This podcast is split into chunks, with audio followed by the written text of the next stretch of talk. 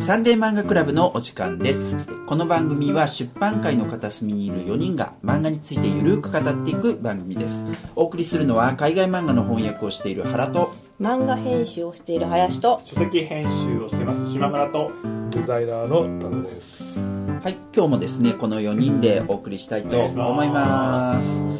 はい、今回は誰がどんな漫画を取り上げてくれるんでしょうか？はい林が推薦する作品でですねえっ、とタイトルが「ほっかほかなにわリーマン」という漫画であの新藤達夫さんという方のデビュー作になります。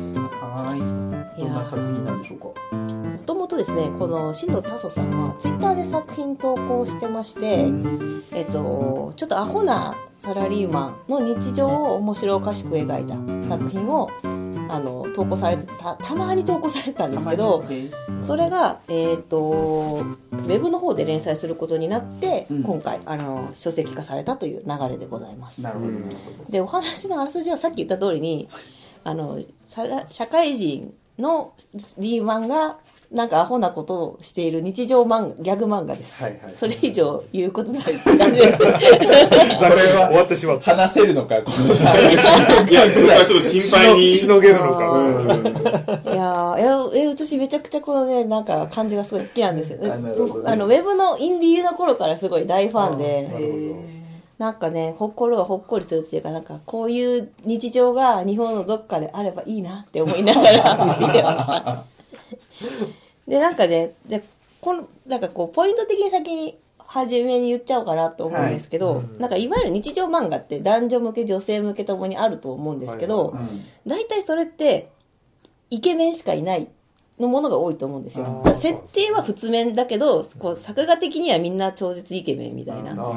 ことが多いってすごく思ってて、ある種このタソさんの漫画ってちょっと恵比寿さん風っつったらいいんですああかね。うんそれはそんな気なるしたね。だからこう、汗かいてないだけみたいな。そ うそうそうそうそう。あと麻雀とかそういう変なことはしないみたいな。変なことはしてるんですけど、でも、そのなんかこう、イケメン消費とか美女消費とかとはまた違った外側で、こう、キャッキャしてる感じが、なんか個人的には新しいなって気がすごくしてたんですけそどなんか今めちゃくちゃみんなこう腕組みしながら、あの、ベガ、ベガ立ち、ベガ座りしながらなんか聞いてるんですけど。まずは、まず島村さん、どうですかいやーそうですね。はい。あの一番目ありがとうございます。まあやっぱ社会人のモラトリアムを描くものって結構いろいろあるかなと思ってて、僕が結構ハマったのはザ・3名様まあ彼は社会人かどうかってまた別なんですけれども、あーはい。はいまあ社会人3年目ぐらいの年の人間がこうだらっとあの日常を楽しむものって結構まああってまあそれは割と好きかなと。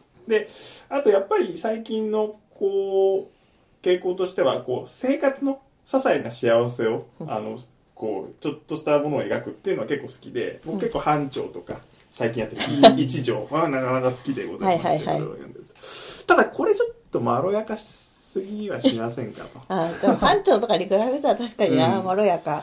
そうなんですよね。でまあちょっとやっぱり言うてもさっき超絶イケメンの話もされてましたけど、やっぱ男の子のやっぱイチャイチャ感っつうのはやっぱあ、感じました？いや、あるんだと思います。うんうんで、だから、おそらくそんなに、同性だからかっていう言い方しちゃうかも、しちゃうとあれなんですけど、それはちょっとピンとこなかったかなという気がしています。で、絵の話はなるほどなって、なんか僕もなんか、割とこう、ホイッチョイプロダクションの気まぐれコンセプトみたいな それから毒を全部抜いた感じっていうのが、あの、感じたところがあるので、まあ、あの、そのあたりかな。で、あとやっぱ SNS のやつだから、これちょっと一冊の紙で見ると結構きついかな。ってないうのはあな。りました。追加で島村さんに聞きたいんですけど、はい私、やっぱ、いや、これは、あの、私の話で、こう BL 的なたしなみもするわけですよ。なんか、やれね、このキャラと A 君と B 君が同じコマにいる。これはもうあれに違いないみたいな読みも、が。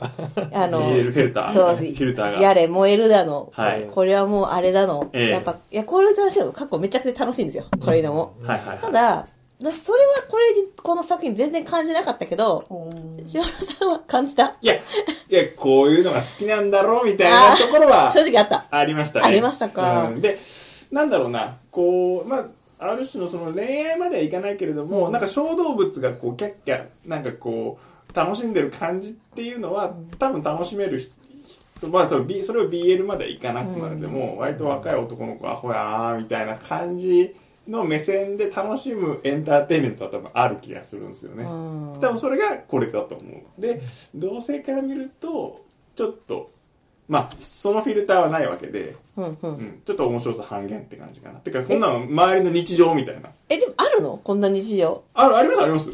あ。てか社会人3年目とかすごくこんなアホな感じでしたよ。えマジで、はい。めちゃくちゃそれなんか有意義な情報なんですけど。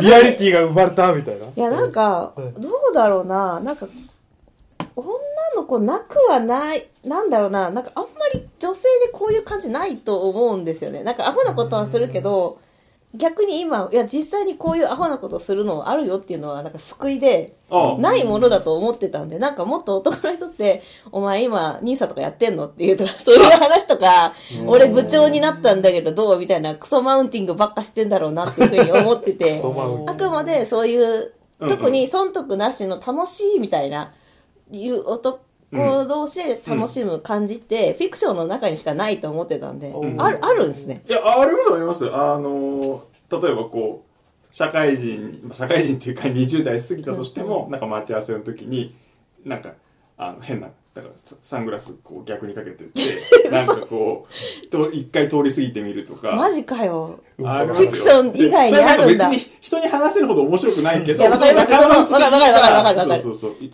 うんなんかちょっとこうその後もなんかあの誰も突っ突っ込まないからこうずっと逆にかけ続けてで飯食い始めたところでところでそれ何みたいな感じみたいなのはありますよ。あー。マジか。いや、結構今、衝撃なんですけど、あるんですね。多。分ない。あそれ知らない。結知らない。構だからさ要するに中学とか高校とかの人間関係みたいなものってまあこんなようなもんじゃん、うん。仲がいいと。でだって職場で働いたって新しい人間と出会ったらそういうことは普通に起きるから、うんうん。それはあるんじゃない？ただその職場の種類にもよるよね。だから大学出てうん。あのその新卒としてそこで働き始めたら同じような立場の人間とそういうのってのは全然あるんじゃない、分かった。多分私すべてが断絶してるんですよ、人生。うん。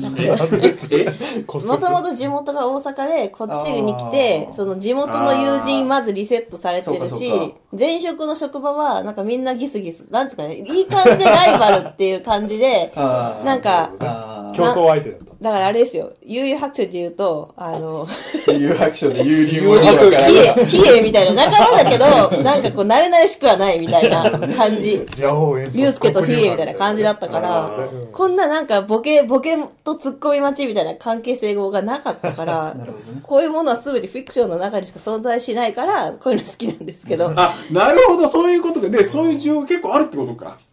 だと思うんだけどな。そんなことないですか？でもほら地元でしょ地元の友達いるんですよいね。ますいますいます。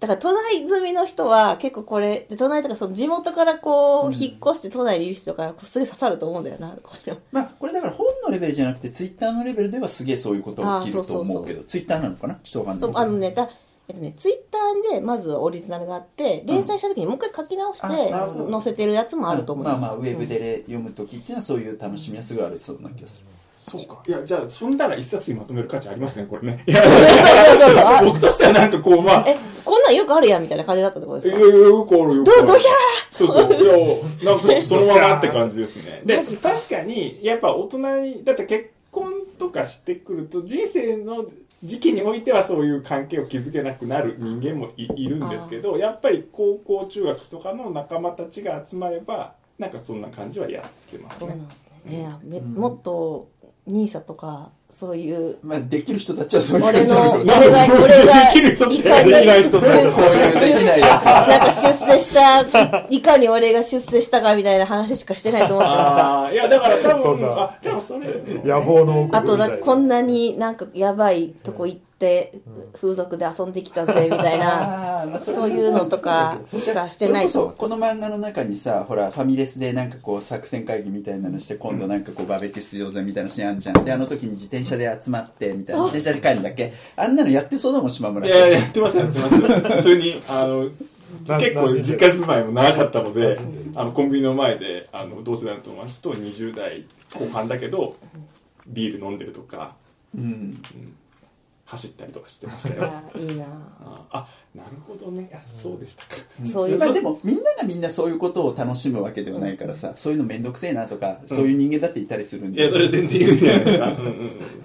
いやだから結構お僕はえこれ漫画になるのっていう驚きが逆にあった。でも絶対ねそんな豊かなねし人いないんだよ9割がいないからここういう作品はね読まれると思うんですよ。まあでも原さんとありますいやちょっとみんなに聞いてくださいこの二人。にあのままず第一に俺はそういうタイプの人間ではあんまりないところがある。あのそういうだから、あの友達付き合いとかも面倒くせえなと思うタイプの人間なので そう。さと特に大学以降はそういう感じだからあんまそういうのは共感すらしない。あああいいなとも思わないってことですね。正直ね。だただあのフィルター例えば漫画ってフィルターとかあるいは俺これ読んですげえ思ったのは YouTube っぽいと思ったんだけどある種の YouTube っあぽい。でそれその YouTube とかでは俺もそれを楽しんだりはするから例えばほら釣り岡でしょうとかまさに俺はこういう雰囲気を感じる、なるほど。もっと若いけどなこっちの方が漫画の方が。だからその男たちがつ男同士集まってキャッキャやってる感じとかは YouTube 絶対そうそう、それです。それはやっぱフィルターがあると楽しめるけど俺自身は別にそれを楽しみたいとは思っていない、時間の無駄だすとそれは思ってるっていうところ。でも中高はそういう感じだったよ、でもね YouTube 話があって、うん。えーっとフィッシャーズっていう、はい。そのグループ男性20代ぐらいの56人のチームがあって、アスレチックみんなに行ったりとか、うん。すごい小学生に人気な YouTube がいるんですけど、YouTube でなんかメンバーになるっていうボタンがあるんですよ、ファンクラブみたいなやつで、押せば月が月会費が突き落とされちゃって、うん。その代わりこういうコンテンツ見れますみたいなのができるボタンなんですけど、そのメンバーになるっていうのが実装された時にあの子供からメンバーになるとしたんですけど収録いつですか？とかすごい来たらしいんですよ、僕も行きたいっていう。そうそう。僕メンバーだけどそうそう、メンバーになったのに、なんか連絡来ないんですけど、収録いつですか？みたいな。だから、やっぱめ、あの、やつに入りたいみたいな願望ってめちゃくちゃあるから、うんこその延長線上だと思います。これ、ある種私は YouTube 的な感覚で、だからその、あこんな地元感のある友達いたらなって思う感情を外部委託してるんですよ。ああなるほどね。いや僕はなんかやっぱ水曜どうでしょう？に源流があると思うんあ、ですけど。そう、YouTube は絶対そう。YouTube がだから水曜どうでしょう？すごい影響を受けてるって話。そうそうそうそう。ね。そう。そうあれのあ、劣化版じゃないです。けど、あれのいいいろんなバージョンが YouTube なんですよ。なるほど。そう。絶対そう。だからあのそれが、その感じがこの、まあ、漫画の、まあ、一つのこう、うん。結構今評価した。会話。いやいや僕僕もやっと。多田さんなんてこういう感じのね付き合いすごい多いんじゃない？友達友達と、あ、こっちのチームですよ。友達と自転車でフ島村チームァミですよ。レス行ったりしますか？あーっていうかもうそれだけで生きてるような人間 っていう、まあ、わけじゃないんですけど。まあそうですね。まああのうーんでもまあこの漫画としてのエンターテインメントっていうのは間違いなくそのイチャイチャキャッキャしてるのをそのどうしようもないそれをめでる視線ですよね。うん。っていうのが明らかに入ってて、まあだから漫画タイムキララとかそういうのにたくさん載ってる、うんうん。お女の子はワイワイワイキャッキャって特にオチはないけどみたいなのの反転した感じですよね多分ね。なるほどね。うん。でもな、女キララうは、んちょっとそこに性欲入っとるやろって感じするんですよ。私の中で。でもそういうのをまあ僕もしかして入ってるのかもしれないですけど、そういうのあんまり読んだことなくて、そういうの好き面白いんだよね。そういう日常系のふわっとしてこうオチもなくてみたいな、でそそっかってお俺そんな面白い分かんなかったから、うん。って言ったらいやでもそいつはまあ見た目はねむさ苦しい男なんだけど、うん。この中に入ってる女子高生の中に入って僕も女子高生であるっていうのが楽しいんだっていう感じで読んでるやつがいたから、彼にとってはそうだからさっきのうん YouTube の参加したい子供と同じ心境で、あこうやって見てるおっさんは、うんその時は可愛い女のそう。そう子になってる。心は女女の子っていう。だから意外にそれだけじゃないかもしれないですよ、うん。キャッキャしたいっていう感じがあるのかもしれない。だからギャグ漫画としてはこう強烈なパンチラインとかあるわけじゃない、うん。あそうそうそう。そうね、確かに。うん。こう割とふわっと日常が流れていくタイプのの強烈なパンチラインっていうかなんかうん。高校とかうん昔うんこあったあの時めっちゃ爆笑したやつをたまに思い出してフフってこうお思い出すレベルのが気持ちよく連続してるって感じなんですよね。なるほどね、なるほど。気持ちの良いぬるま湯そうそうなんか、みたいあこういう笑いなんかした気がするみたいな。ちなみにあの飲食店のキャッチ？の人がすごいううざがらみしてくるのは、これはめっちゃ大阪あるあるです。あそれ聞きたかったんですよ。う んその要するにその男性、えー社会、えーにおいては、まあ、僕とかねこの3人側が聞かれる立場ですけどいわゆるそのなにわリーマンのなにわ成分の部分ああ何が成分ねこっちにないですね。なにわ属性持ってるのは林さんだけじゃないですか。どうなんですか？なにわ属性は感じるんですか？これそれはめっちゃあんでって感ああれあれ今なんか出てきたあ出てきた出てきたまずあのなんていうか地元帰ったりしたらずっとそれで喋んのじ。そうですね。あ、なんか、すぐ私魂売るんで、うんなんか、名古屋に3時間ぐらいいたらちょっとなぶやべ話し出すぐらいの、魂が。すごいな。あ適応力高い。そう、スパイになれると思います。いや、でもなんかね、いや、マジで関西のキャッチってう、ん。笑わしてくるんですよ。ああなるほどね。で、諦めがい悪いんですよ。マジでしつこいな。50メートルぐらいついてきて、きた時ありますからね。で、なんか、インドの子供みちょっと笑わせたら向こう勝ちみたいな感じがすげえありますね。なるほどね。だから多分、なんか、ここの漫画であった、なんか最後に飲食、い行かへんのかい、図工みたいな言ってくるみたいなのは多分マジであると思います。なるほどね。それ一本取るみたいなね。あのスタバの前のところあと本当に関西って、あの、も笑い至上主義なんですよ。クラスの子でもうん、めちゃくちゃイケメンで、でも全然なんか透かしたやつと、うん。めっちゃ、なんですかね、あの、はい。まあ、そんなに見目は美しいわけじゃないけど、めちゃくちゃおもろいやついたら、絶対そいつの方がモテるんですよ。笑い声マジで。むしろ、なんか、かっこよくてもつまらんかった。あいつマジでほんまつまらんから、つまらんからな、みたいな感じで、カーストがかなり低くなってしまうという。笑いカーストが。なるほどだから、すマジでこう、一日ボケ、なんていうんですかね、こう、ボケ倒し。ボケ倒すっていうか、その、そのボケの設定をずっとやり続けるとか、あるんですよ、マジで。このハワイにかぶれたやつを一日やるとあか。ね。やり倒すっていう。そう。俺の知り合いでそれが嫌でしょうがなかったってやあ、ついでもねますけどね、そそれもあると思う。あの、本当に。で、だから勝手に、うん。その、いしか、嫌で仕方なかったっていうのは、ん勝手なそのお笑い基準を押し付けてきて、おもんなとか言われるわけですよ。あいつあいつおもんなとか言って、勝手にカースト下げられるから、本当ね、デリカシーない、最もデリカシーがない県民だと思い、府民、なんですかね、に日本人の地域に住む人だと思いますよ、関西、ひどい大阪人は。地元の人が言ってますからね。そうそうそう私も、ほら、自分ディズニーはいいと思うんで。はいはいいやー。でもなんかその緊張感はそんなないですよねこの漫画。でなんか相手を面白い。うん。面白がらせなきゃいけない。あそうですね。うん。まあなんか割とむしろ柔らかさみたいなものもあそれこる気がしますそほらいつも林さんが言ってる令和の漫画ってやつじゃない？あ傷つけない。そうね。ん優しい。優しいと思う。そうそう。配慮がある いやでもやっぱりな、こいつらの一緒にご飯食べたいな感が全てだと思うんですよ。ファミレスに。なんか一緒にご飯食べたいみたいな。あ そうですかそれは多分令和和の漫画だと思います。なるほどね。いや、多分、えーいややっとわかりました。ノートに書いてありますよこれはどう楽しむのか。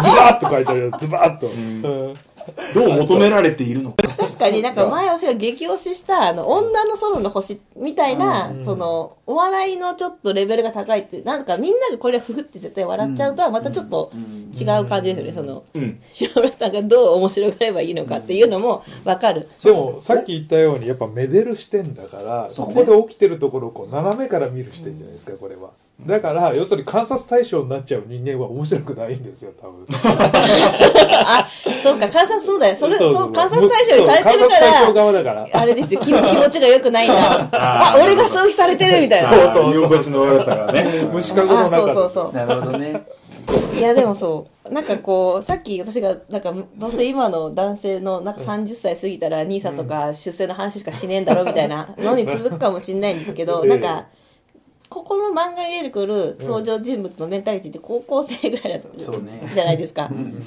でもなんかその、ちょっと嫌な、こう、言い訳として、なんか男はずっと子供だからさ、みたいな。ああるじゃないですか。なんかクソメンタリティの発言として、なんかイラッとするやつ。なんかそれの無害なバージョンって感じなんですよね。なんか、どこを抜いた？どこを抜いててか、なんかこれならもうそうであってくれ、みたいな。この気持ち忘れたらあかんで、みたいな。あ、でも確かに、いや、あの、一つの男性社会的なそうそう。あの辛さとしては多分年収っていうのが結構でかいファクターになってくるんですよ今度は。あの男付き合いの中で。やっぱあるんですか？あえっといついい、いい時計をしてるとか。ああいやいやる多分それがあってなんかこの前わかる。ちょっとこう女性とかってその年収高いからうんぬんとかって話します？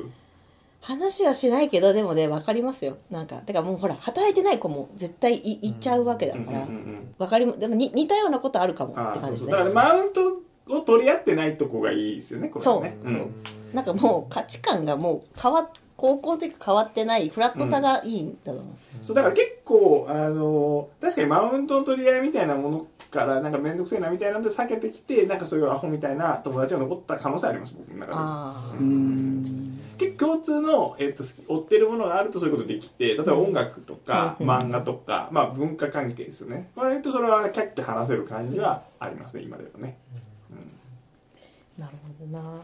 そうか。なるほど。そういうふうに求められて 求められてますよ。本当にフィクションしかないと思ってましたもん。そんなフラットな。あそう、うん。あそう。まあ普通にあるけど。あるんだ。うん。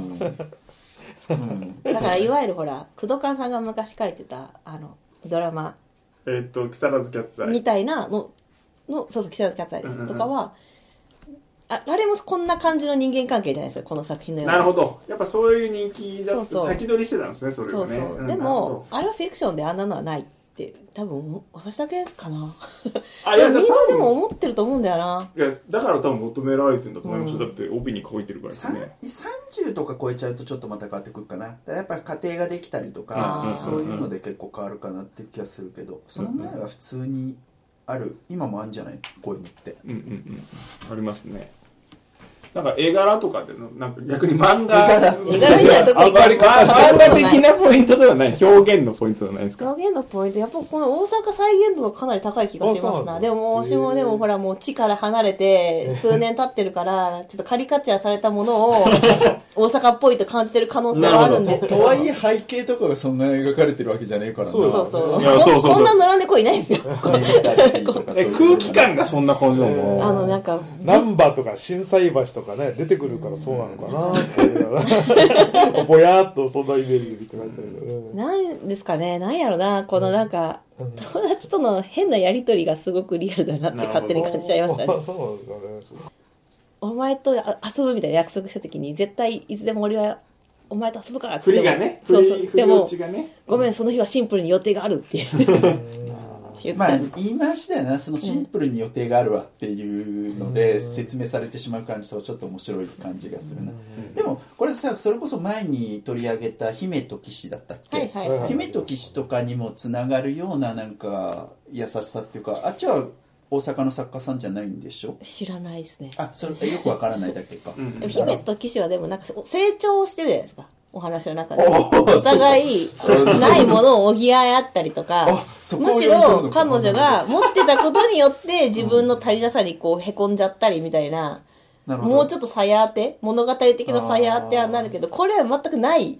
そうね。まあ、でもさ、この中に、いいこの中に出てくる、あの、ほら、靴をプレゼントするしところがあるじゃない、あの、なんかこう、靴を、えーだから、何、主人、主人公って言っていいのかな？主人公この靴ええなーって言っててさ、うんうんで、えっと、買っちゃおうかなって言った時に、今は買う時じゃないっつって、そうそうで、その後プレゼントするわけだけど、このなんかこう、プレゼントしたくてしょうがない感みたいな押したいみたいな押しと、まあちょっと違うかもしれないけど、それそれは俺共通してんなってすげえ思ったよ。ああ。そうか。よく似た漫画だなって思ったけど。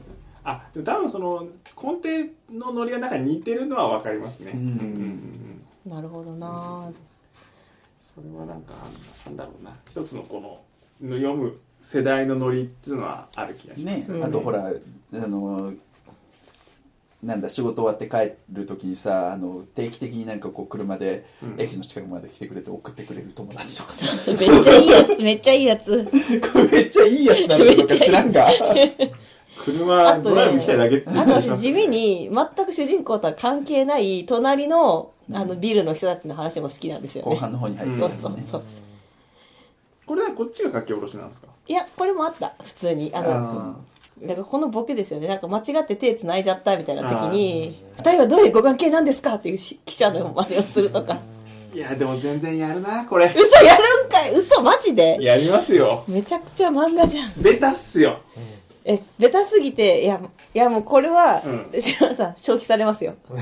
漫画として消費されますよ。これ原作者として。だっていやもう思い思い浮かべますもん。やったなっていうのそのスクランブル交差点でなんか友達とやってペッて当ててあ人付き合ってるんですかとか言って、で、こう歩くじゃないですか。それで、すいません、すいませんってって、こう、やるゲームリポーターみたいな感じで、やめてやめてみたいな感じで、渡り切るみたいな感じのことは、マジか。あ燃え死んでる人が今いや、燃え死んでっていうか、なんか今ね、あれですね、なんか天然記念動物を見た気持ちみたいな、本当に生きてたんだ、みたいな。あると思うけどな俺がやるかどうかともかくとして全然想像はいつや、くよねでもね、その、ありえないわけじゃないです。ありそうな感じがいいんですよ。なるほどうんそうそうそう。うんで、多分なんか、多分これ実際この人もさんもそういう感じの友達いるんいや、いるんだと思いますよ。ね。うんうんこの幻想の動物はいそうだぐらいの感じそうそうそうそう。いやいや、リアルな生態。あそうか。じゃあ結構もうちょっと肉、なんだろ肉付けすう。る肉付けされてるんですね、こう読んでる中で。きうんっと。だから、肉付けされてるがゆえに、なんかこんだけ登場人物バラバラなんだと思いますよ。あ、なるほどね。うんうんうんあの、エピソードエピソードでこう断片的なそうそうそうそう実体験を漫画にしてるからってことですよね。だからね、すべてのエピソードが、なんかありそうでなくなくて、すごく心地よくて、なんかこれ日常だったらさ、ほら、例えばですけど、多田さんがこの間さ、ほら、靴、例え話ですけど、はいほら、多田さんがこの間靴屋で、なんかめっちゃ、私が靴買おうとしたらめっちゃ飛べたじゃないですか、ふふみたいな感じで、こう思い出し、こう話したくなる感じの再現度って言ったらわかります？なんかああの時な、みたいな。あの時あったあったみたいなぐらいのエエピソードの再現度がすごい絶妙だと思うんですよ。面白すぎちゃダメなんですよ、そうそうそうそうそう。ギリある感じ。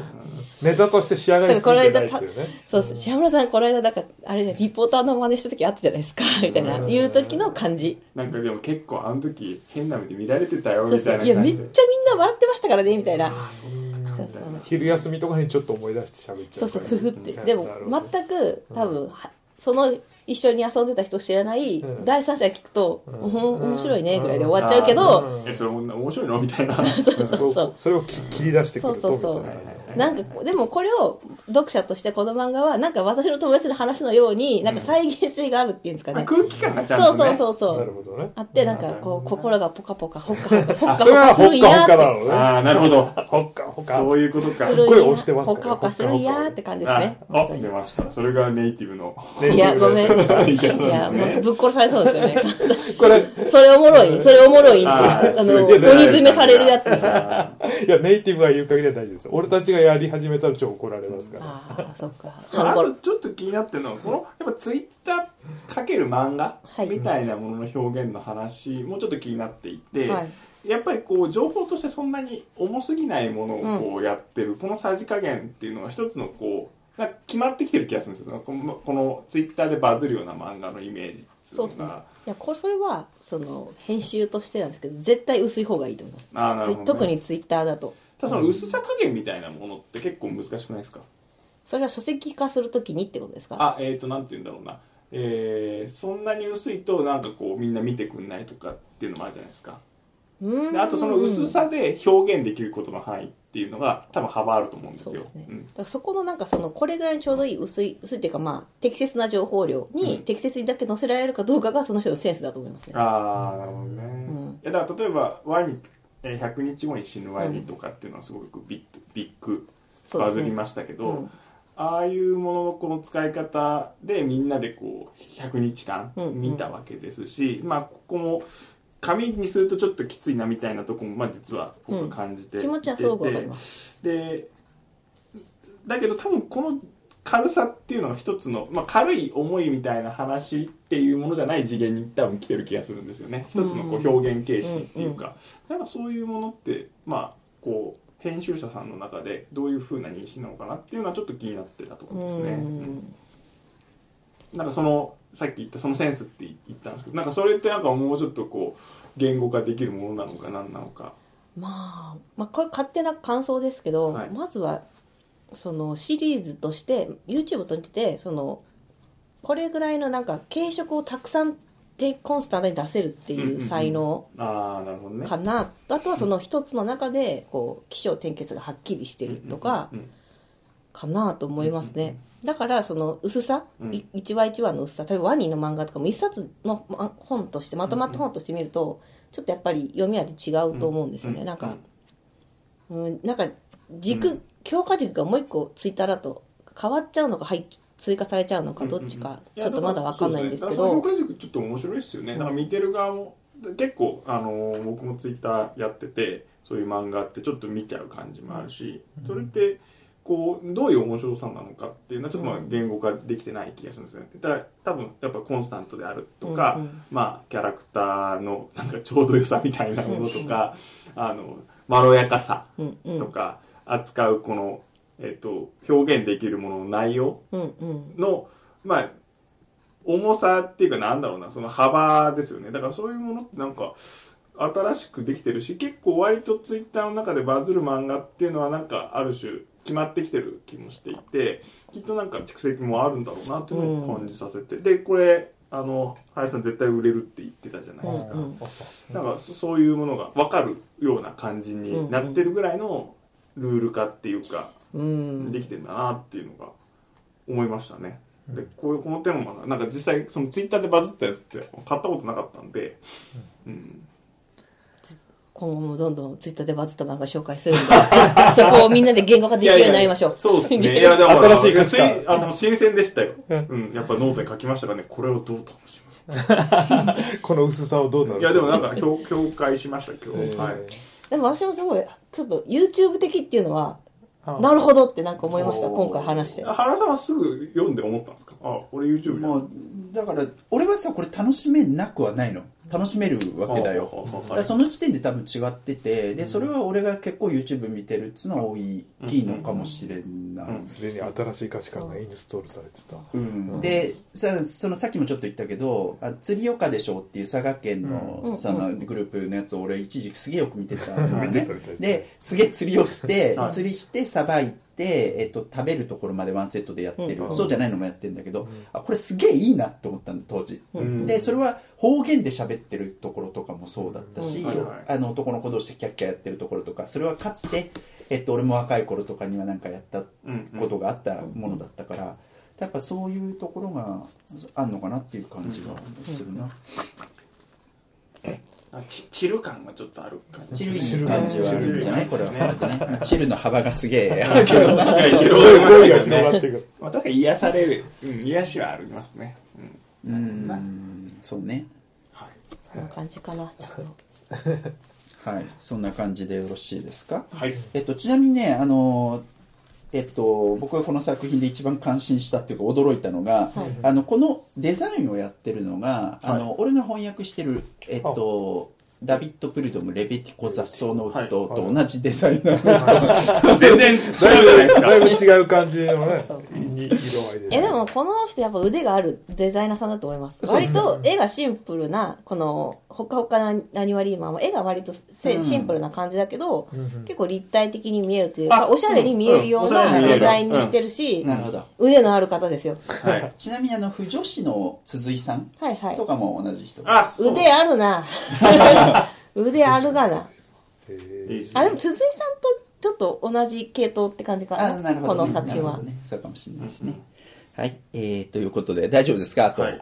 文芸春です。ね、これね。ねそうなんですよね。なんかフラウかな？なんか連載誌がなんか女性誌みたいなの？ウェブの、えっとウェブ連載なんでのクレア、ウェブコミッククレアクレア。エッセイルームでみたいですね。クレアで連載。おしゃれ雑誌クレアのウそうェブ連載さっぱりわからないけれども。そういう雑誌なんだな。すいません、枠分かってませんでした。